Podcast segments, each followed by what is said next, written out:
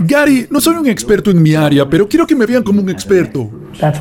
Y por eso tienes miedo. Lo que todo el mundo quiere solo se puede lograr cuando te lo ganas. Tú no has hecho nada. Mucha gente cree que fingir hasta que lo logres es algo real. Aunque no lo vean de mala manera, lo ven de buena forma como tú, pero no eres un experto. Pero ¿quién lo es? ¿Y por qué tendrías que ser un experto? Yo nunca pensé ni por un momento que yo fuera un experto, un gurú o un genio del marketing. Yo simplemente ejecutaba un día tras otro y hablaba de lo que hacía. Y luego fue la gente quien decidió. Tú estás tratando de que ellos lo crean por tu propio interés, pero no has hecho nada por ellos aún.